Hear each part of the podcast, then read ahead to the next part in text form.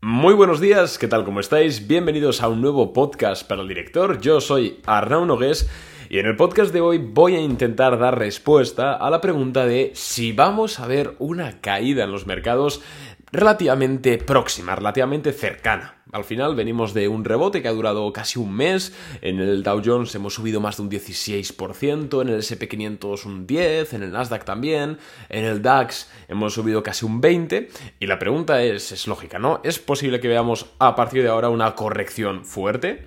Pues en el podcast de hoy, como he dicho, voy a, voy a comentar mi opinión, que al final ya sabéis que no sé nada al 100%, si lo supiese estaría ahora mismo en las Bahamas con, el amigo de Sam, eh, el de FTX, con mi Bugatti Veyron, pero desgraciadamente no es así. Sigo yendo en autobús y... Y bueno, pues voy a comentaros un poquito mi opinión. No sin antes, eh, dejadme un par de minutos porque esto creo que es importante para todos los, oyentes del director de este podcast que habéis estado alrededor de todo 2022. Os tengo que dar las gracias, estoy profundamente agradecido de corazón, de verdad, con todas y cada una de las personas que han sintonizado este podcast aunque sea una vez 10 segundos, por supuesto, con las que habéis estado siempre ahí, muchas gracias de verdad, porque acaban de publicar el informe de, Spotify, que hacen el Rapid este, donde ves tú las canciones que más te has, escuchado, pues a los podcasters nos dan un Rapid de podcasting. Y, nos comentan pues un poco las estadísticas, cómo, cómo, está la interacción con la audiencia, si te escuchan mucho los oyentes, si no, cómo estás en, en el conjunto de tu sector, etc. Y bueno, la verdad es que yo, porque no soy de llorar, porque es que si no hubiese llorado seguro, me he emocionado. Em, bueno, mi podcast se lo pone aquí. Tu podcast ha estado en el 5% de los más compartidos de todo el mundo.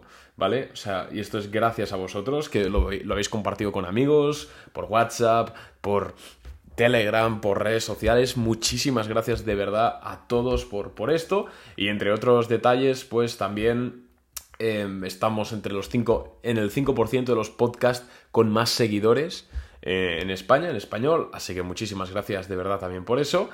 Y eh, bueno, el crecimiento que hemos tenido este año ha sido muy bueno. 35% de crecimiento en reproducciones, un 97% de crecimiento en seguidores.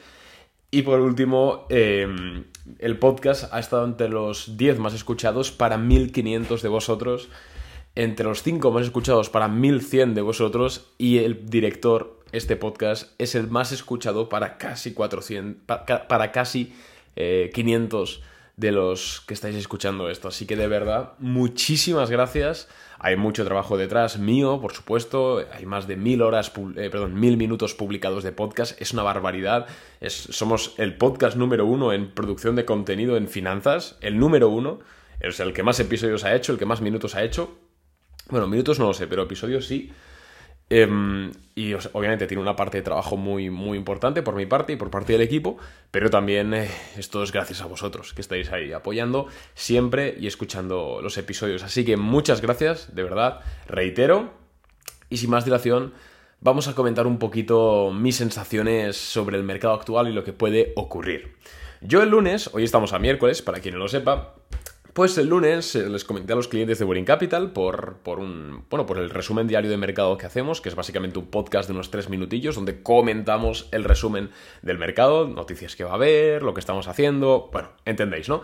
Comentamos que empezamos a tener la mosca detrás de la oreja, que empezábamos a sospechar que podríamos ver una situación de corrección generalizada en los mercados, ¿vale?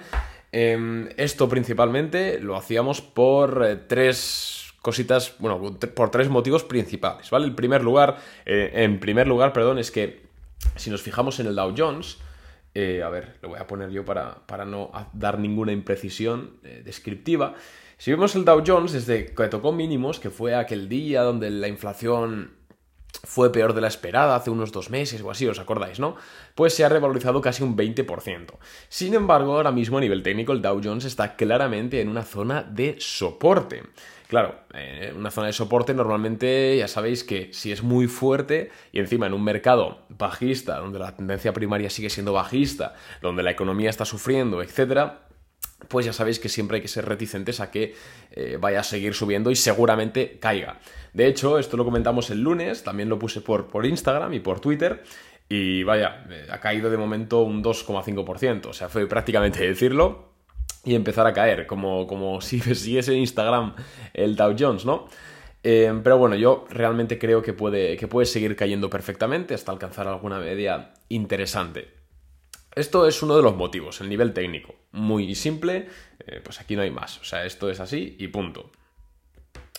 Eh, otro de los motivos, y este creo que es mucho más importante que el de nivel técnico porque es más, digamos, estructural, es que hace un mes, hace menos de un mes, un poquito menos, cuando se publicaron las cifras de IPC, de inflación, que aquí comentamos también, del mes de, octubre, eh, que fue mejor, de, mejor de, lo esperado, y os acordáis que se disparó todo el mercado y bla, y bla, bla, bla.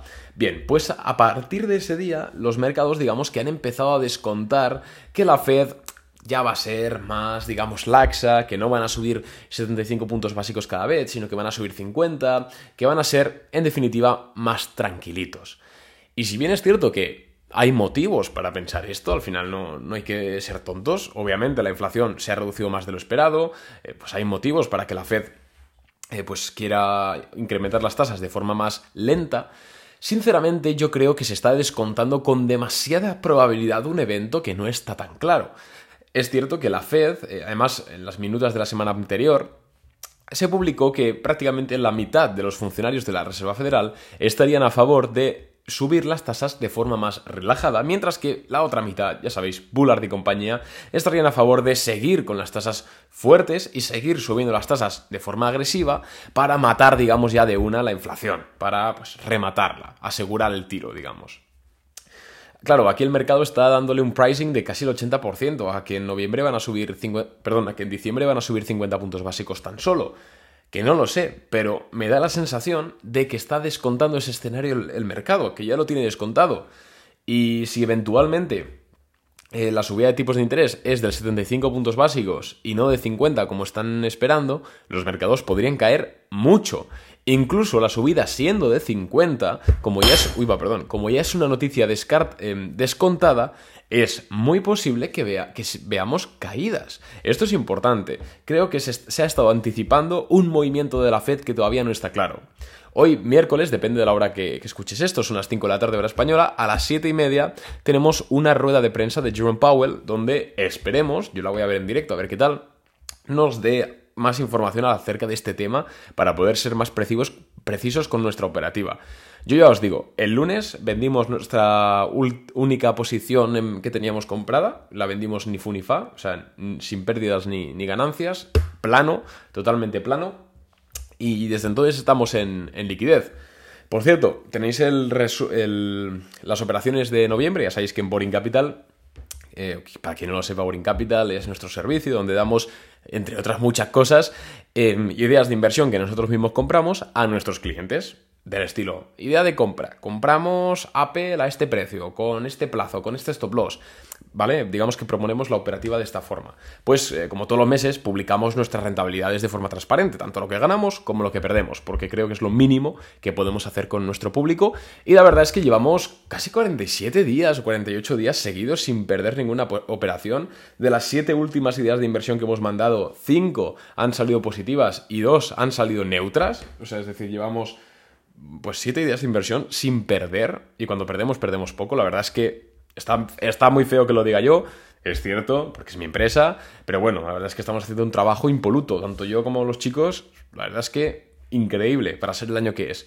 Pero tenemos las plazas cerradas, ¿eh? porque ya sé que te estás preguntando, oye Arnau, y si quiero contratar, tenemos las plazas cerradas, en 2023 vamos a subir precios, pero ya te adelanto que eh, en diciembre, a principios, no sé cuándo, vamos a, vamos a abrir plazas, siempre abrimos tres o cuatro placillas a principio de mes, y ya está. Así que estate atento a Instagram, o a la newsletter que por ahí lo publicamos.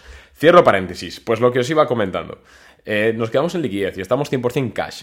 Estamos mirando ideas de inversión, voy a ver ahora lo que dice Powell a las 7 y media y dependiendo de eso pues mandaremos una idea de compra o no, obviamente. Pero de momento es eso, es lo que estamos haciendo, es lo que estoy haciendo yo con mi dinero. Ya sabéis que es la mejor forma de saber mi opinión sincera, lo que estoy haciendo yo con mi dinero.